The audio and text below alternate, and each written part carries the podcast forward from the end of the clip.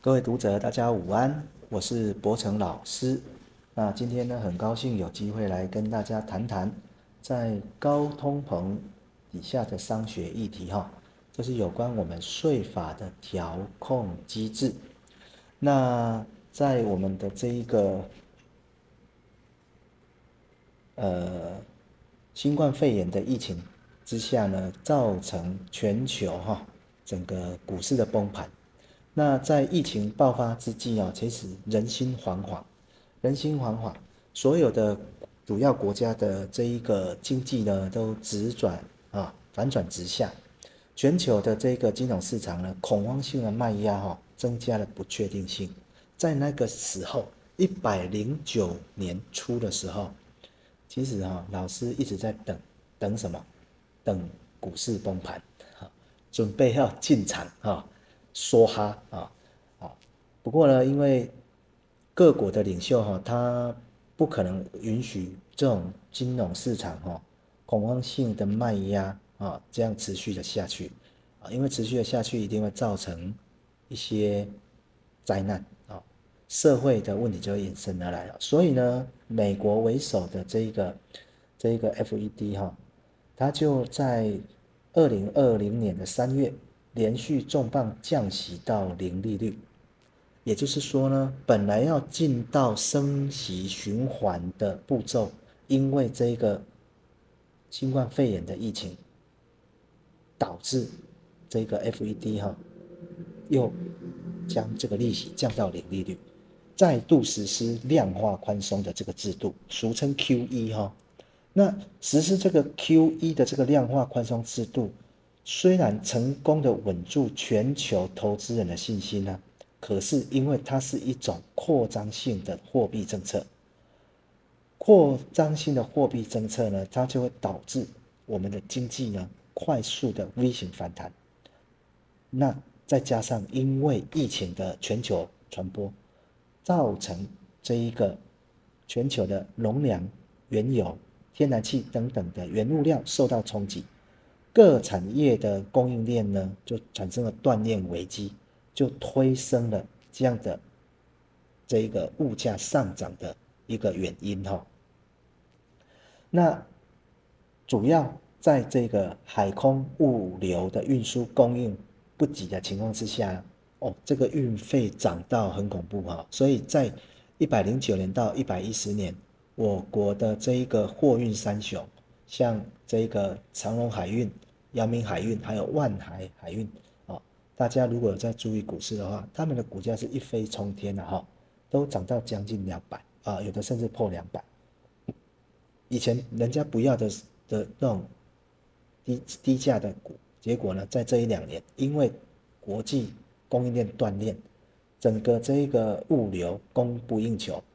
报价上涨。那因为这些海运、空运的这个报价上涨，又带动了一批物价的推升哈，所以呢，这一个高通膨的部分的话呢，就成为全球经济前景的一个主要的风险。那我们美国的 FED 呢，他呢也有意识到这个问题，可是呢，他的行动显然有比较慢了一点。他到了今年才开始又重新急速的升息，可是呢，通膨的火种已经埋下去了哈，所以就造成后面现在的物价不断的推升，尤其又在今年初，俄罗斯在二月二十四号的时候又挥军入侵乌拉克的举动，造成啊这个。农产品，还有其他谷物，还有能源等大宗商品的价格飙升，这个又让我们全球的这一个通膨风险又更加的提升了。那什么叫做通货膨胀呢？通货膨胀的话呢，在我们经济学里面，简单来讲，就是一般的物价水准在某一个时期连续性的以相当的幅度来上涨，或者是。等值的货币，它的购买力持续的下滑哦。这个同学哦，或者是读者们一定很有感。两年前一个便当七十块，你买得到啊？两年后一个便当你买得到七十块一样买得到，但是少了一只鸡腿了哈。啊，现在一个鸡腿便当大概我们这个地区的话，大概要一百到一百一，所以呢，整个货币的购买力下降了，整个物价都上涨了哈。好，这个就是通货膨胀的定义哈。那通货膨胀它的造成的原因呢，理论上它是可以分为两种，一种叫做成本推动，成本推动主要是受到工资、原料的成本提高而反映在物价上面，啊，再影响到一般的物价，在这一波里面确实是有这样的问题。另外一个叫做需求拉动，因为总体需求大于充分就业时候的总供给的时候，也会导致物价上涨。那很不幸的，在这一波里面也有受到这个需求拉动的影响。为什么？因为供应链断裂，所以各产业的厂商，他为了确保他的货源能够充足的供应，所以都会加码下单，会去追追追追它的原物料，追它的供应厂商，所以会造成需求远远大于供给。所以在这一波里面，就这两个因素推升了我们的这一个通货膨胀。好，那面对这样的一个来势汹汹的高通货膨胀的浪潮呢，我们这篇文章主要就是要来针对物价上涨所带来的影响，来探讨我国现行税法当中有何调控机制或者是应应措施，来减少我们纳税义务人的负担。那相对的，我们讨论的这样的一个税法的调控机制，对于读者如果是有要参加国家考试的，这个就是您可以稍微留意的，好，留意的，针对物价变动的过程当中，我们税法里面的调控机制有哪一些？好，首先呢，我们来看一看所得税法里面它有哪些的调控机制。我们所得税法里面，我们先来看综合所得税。综合所得税里面的话呢，基本上。在我们的这一个所得税法里面，它有规定一些项目会随着物价指数来做调整。好，那为什么要去做这样的一个跟物价指数联动呢？啊，主要是因为通货膨胀它会让纳税义务人的名目所得增加啊，然后呢，实质所得可能反而减少。所以，为了消除这个通货膨胀对所得的扭曲效果，避免上这个物价上涨而加重综合所得税纳税义务人的税负，所以我们的所得税法里面采行物价指数联动法的调整方式，选用这一个消费者物价指数作为调整的指标。当这个物价指数上涨达一定标准之后，我们的这一个规定的联动项目，财政部啊就会去做调整。那目前在我们所得税法里面，综合所得税的联动项目会随着物价指数联动的项目，大概有下列几个哈：第一个免税额，第二个课税集聚的金额，第三个标准扣除额，第四个薪资所得特别扣除额，第五个。身心障碍特别扣除额，第六个退职所得的免税额，退职所得的免税额哈。好，那各位读者如果呃有这一个印象的话，啊，我们也有收录在我们的这一个刊物里面哈。我们在财政部在一百一十年的年底，他有去公告，因为。物价最近一次的物价上涨达到标准的原因，然后呢去做调整的项目，我们都有去做调整的哈。那包括免税额、标准扣除额、课税级距这边，我们都有跟着这个物价指数来做调整啊。所以呢，这个是我们的这一个综合所得税里面啊有去做调整的项目啊，同学可以啊，还有各位读者可以自行来参考，在我们的文章里面我们都有收录进来哈。像这个免税额的部分，从一百一十一年度的综合所得税申报开始，那免税额的部分，一个人就是九万二。那如果是这个标准扣除额的话呢，单身的部分由原来的十二万，现在调整为十二万四千。那如果有配偶的话呢，就加倍减除，啊，就加倍减除。还有像薪资所得特别扣除额，几乎每个人都会用到的，那呢由二十万呢调整到这一个二十万零七千啊，二十万零七千。好，然后呢，这是有关综合所得税的部分哈。再来的话呢，基本生活费，基本生活费的部分哈，这个主要是规定在纳税者权利保护法里面啊。那因为我们的纳税者权利保护法里面呢，它有规定到，这个维持这一个人民生活的基本所需费用的话呢，是不能加以课税的。那因为我们近年来成长，我们的经济成长率啊，相较于全球各国稳定的持续成长，也带动企业为员工加薪，但是因为薪资上涨。会让原这个企业的经营成本又大增，所以呢，企业基本上会将这个成本转嫁给消费者，导致哎物价又跟着又在联动上去哈。那在这样的情况之下，我们为了让我们的这个人民可以受到我们的纳税者权利保护法的这一个保护啊，保护什么？保护。这一个基本生活所需的费用不得加以课税，所以呢，这个基本生活费，财政部呢，它也必须要参照这一个中央主计机关所公布的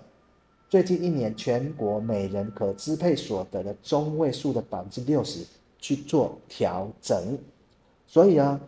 各位读者，您可以看一下我们减负的历年基本生活费用的明细表。从一百零七年度开始，原本的基本生活费是十七点一万，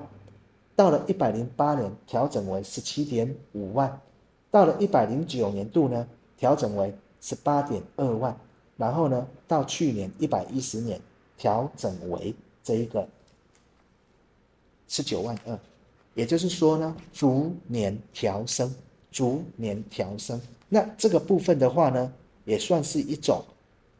税法当中的一种调控机制，这个调控的机制会让人民维持基本生活所需的费用不会被课到税，啊，那再讲白一点的话，就是它会有一种减税的效果，哈，它会有一种减税的效果。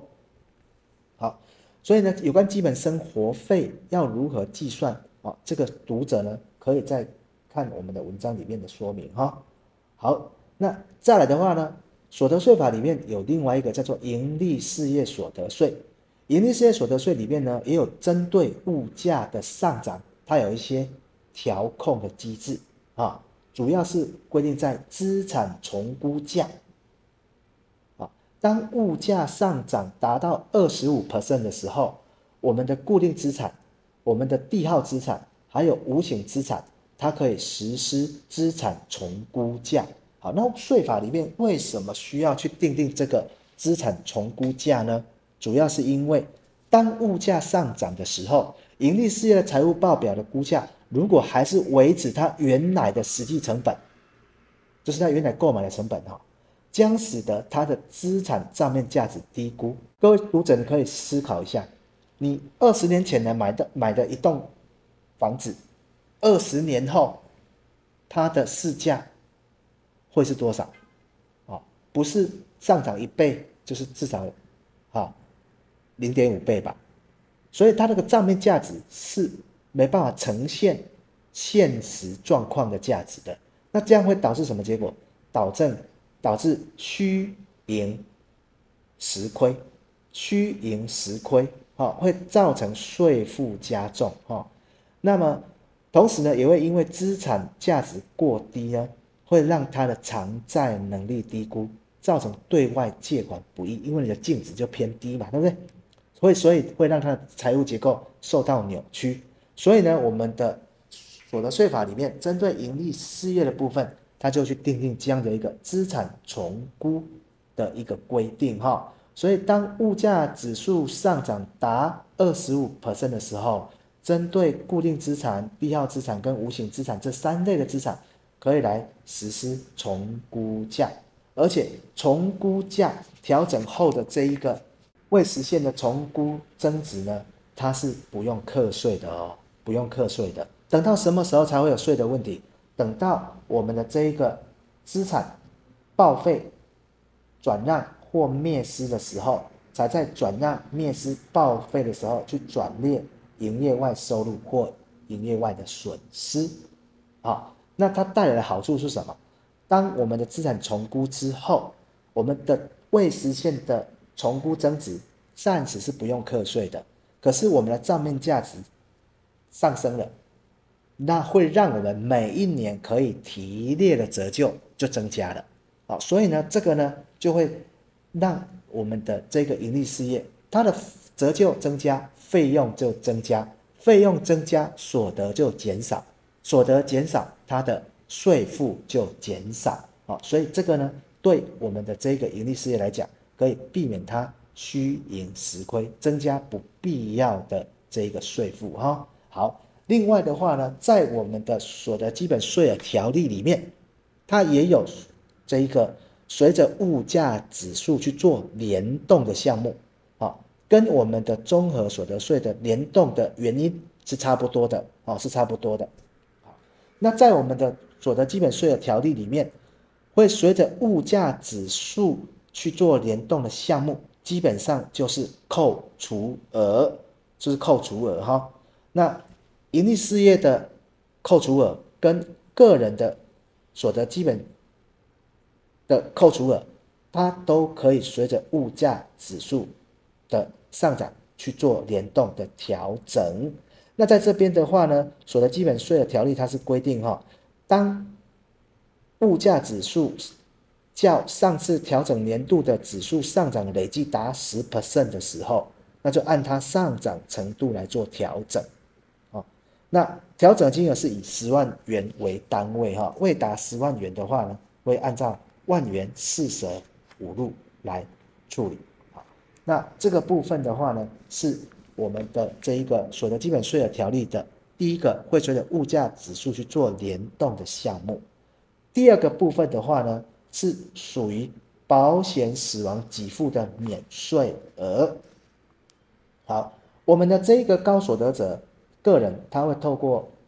利用海外的来源所得，或者是保险的给付，或者是出售未上市上柜股票的交易。或者是实物捐赠的方式来规避综合所得税的税负。那我们的个人的基本啊所得额，它的记录项目就是把这些项目全部都加进来，全部都加进来。那加进来里面呢，其中有一个保险给付的部分，当受益人与要保人他非属同一人的人寿保险跟年金保险，还有这一个死亡保险的部分。通通它都有规定的金额可以要啊，应该这样讲，收益人领到的这个保险给付呢，通通都可以不用纳所得税。可是呢，为了避免借由借由这个保险免税的规定去做一些税负上的规划或转移，所以呢，所以我们的这个保险给付虽然所得税不用课税，但是要计入我们的。基本所得额里面，那记记录基本所得额里面的话呢，其中有一个叫做非这个死亡给付的部分哈。如果是要保人跟受益人非属同一人当中，他如果有属于死亡给付的部分，原来规定是一个申报户全年的合计数在三千万以下的话，是不用记录基本所得额的。但是呢，为了兼顾一般家庭的照顾跟遗属生活的需要，为了消除通货膨胀对这个所得的扭曲效果，所以呢，针对这样的保险死亡给付的免税额，会按照消费者物价指数来做调整啊，做调整。那目前的部分的话呢，在我们所得基本税额条例里面讲到的这一个免税额也是扣除额的规定的部分，目前因为还没有达物价上涨十 percent 的这个标准，所以在一百一十年这个部分没有去做调整。但是死这个保险死亡给付的部分的话呢，目前的话呢，公告金额的话是三千三百三十万哈，三千三百三十万。好，以上的话呢是所得税的部分哈，我们的税法的调控机制。接下来呢，我们来谈一谈消费税。消费税，什么叫做消费税呢？消费税又称销售税，它主要是针对商品或劳务的销售行为来进行课税的。所以呢，基本上这个呢。主要也是消费者要负担的税负，所以呢，消费税的部分最后最后的租税归属会落在消费者身上，所以才会叫做消费税。好，那各位同学，好，还有各位读者，你可以想象一下，既然消费税包括营业税、烟酒税、关税、货物税等等等。它都会转嫁给最终的消费者来承担这个税负。那么，当原物料的价格如果有上涨，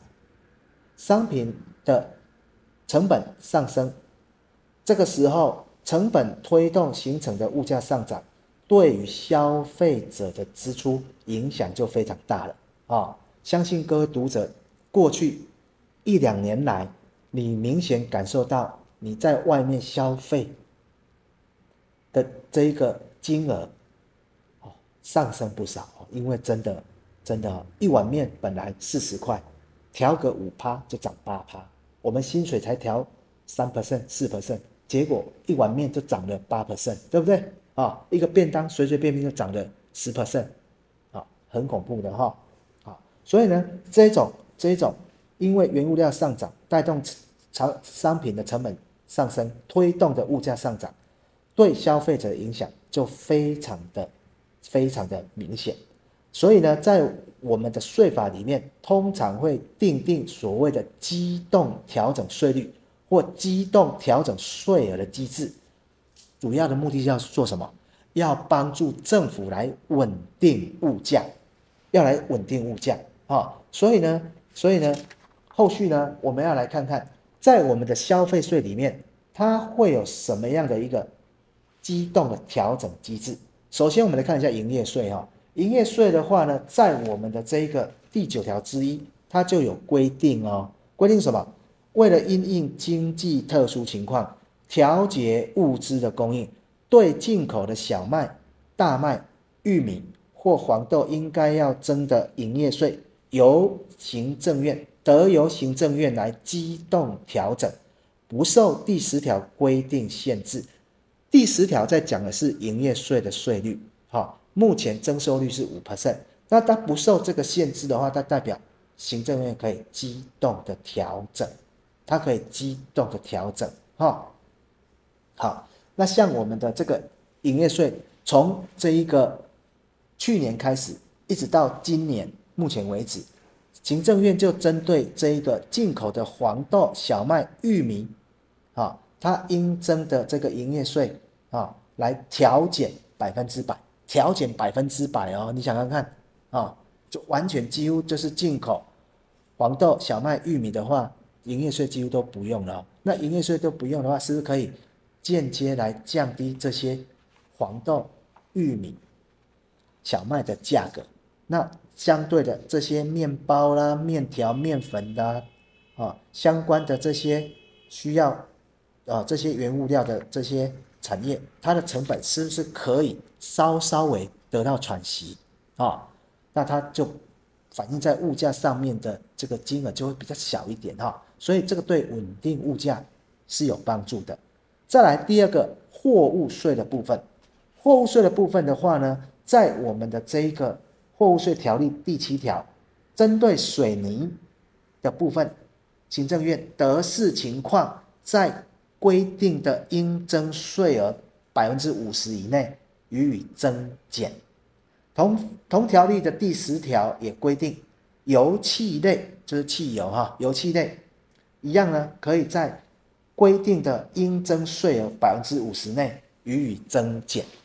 所以呢，针对这样的一个机动调整的机制，我们行政院也从去年就开始机动调整这一个水泥，还有机动调整这个汽油啊，汽油很明显哦，去年十二月还有今年一共调整了两波，哈，两波，好，那影响的这个税额的话，蛮多的哦，蛮多的哦，啊，大概我记得如果没有做的没有记错的话，它每一次。调控的话，大概一公升大概差一块钱左右哦，哦，一桶油这样加下来就差了，差了大概三四十块哦，哦，一桶油就差了三四十块。那一个月如果要加三次油的话，大概差一百多块了哈。那它调了两次，调了两次的话，你看看，如果一次一块钱，两次的话就是两块钱，那你一个月两部车在跑的话，就可以少将近一千块的支出了哈。这是货物税的调控机制。那还有它的水泥的部分，为什么去做调控？因为这几年，因为原物料的上涨，不动产的价格涨到夸张，对不对？涨到大家都下不了手。所以针对原物料的这样一个货物税的的机动调降，其实或多或少也是可以帮助稳定这样一个物价哈。好，再来关税的部分。关税的部分的话呢，一样，它也有所谓的调降的措施。在关税法第七十一条，它就有规定，为了应付国内或国际经济的特殊情况，并调节物资供应及产业合理的经营，对进口货物应征的关税或适用关税配额，得在海关进口税则规定的税率或数量百分之五十以内。予以增减，予以增减。那如果遇到大宗物资价格大幅波动的时候，可以在百分之百以内来增减啊，来增减。所以呢，这个部分的话呢，一样，我们的行政院也有针对这一年来哈的这个物价上涨的部分，有去机动调整牛肉啊，调整小麦啊，调整这一个啊无水奶油啊，哈。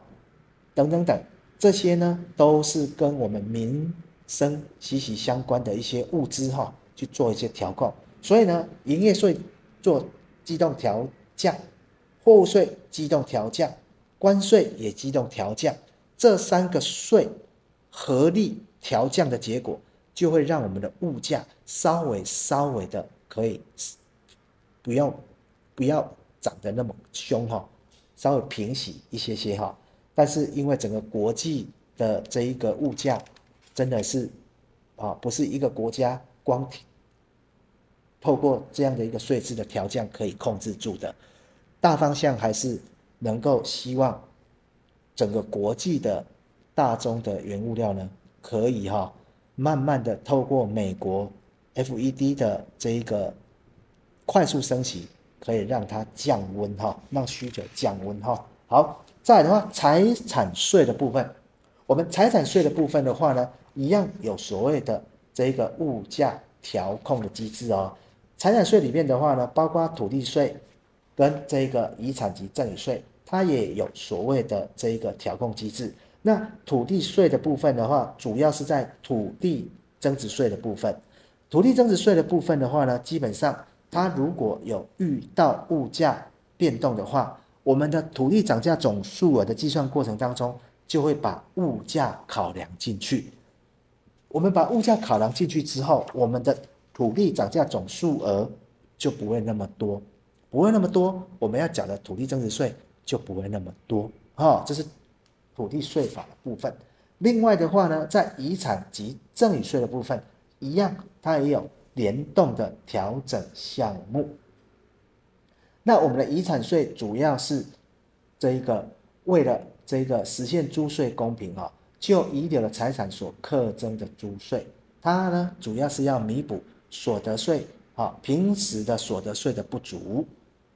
啊，所以它是所得税的一种补充税。那赠与税的部分呢，则是财产所有权人在生前的时候，因为赠与而移转其财产给他人的时候所要课征的租税。它主要的目的呢，是要防杜被继承人利用生前的赠与来规避死后的遗产税。所以呢，赠与税它是遗产税的辅助税。但是不论是遗产税或者是赠与税，我们财产的估价原则都是以被继承人死亡时或赠与人赠与时的实价为准。那为了顾及日后物价的变动，消除通货膨胀对财产价值的扭曲效果，避免物价上涨而加重遗产税跟赠与税纳税义务人的税负，所以我们就有明定一些项目会随着物价指数上涨而来联动调整。那有哪些项目呢？第一个，遗产税还有赠与税的免税额会随着物价指数去做调整。第二个，课税集聚的金额会随着物价指数去做调整。第三个，在遗产税里面，被继承人日常生活必需的器具、用品，还有职业上的工具，它不计入遗产总额的金额，啊，这个会随着物价指数去做调整。再来，被继承人的配偶、直系血亲、卑亲属、父母、兄弟姐妹、祖父母的扣除额，这是俗称的这个亲属扣除额。还有丧葬费的扣除额，以及身心障碍特别扣除额，这个都会随着物价指数去做调整，啊，都会随着物价指数去做调整。那调整的方式是怎么样？每我们的这些要调整的项目呢，它的金额每遇消费者物价指数较上次调整的指数累计上涨百分之十的时候，那就会按照。上涨的程度来调整之，那调整的金额以万元为单位，哈，以万元为单位。那我们最近一次的调整呢，是在去年底一百一十年啊，财政部又有公告，有两个东西哈，已经达到这个物价指数上涨十 percent 的这个水准了哈，所以呢就会去做调整，好，那哪两个项目呢？主要是遗产税的免税额跟赠与税的免税额。遗产税的免税额呢，调整后的金额是一千三百三十三万。那赠与税的免税额呢，随着这样的联动调整之后呢，从一百一十一年起，它的这一个免税额，赠与税的免税额是两百四十四万啊，两百四十四万。好，那以上呢，就是我们税法。当中针对物价指数的调控机制，这个在高通膨的这个情况之下呢，我们的税法里面啊，各位读者可以更加的稍微给他留意一下。那最后呢，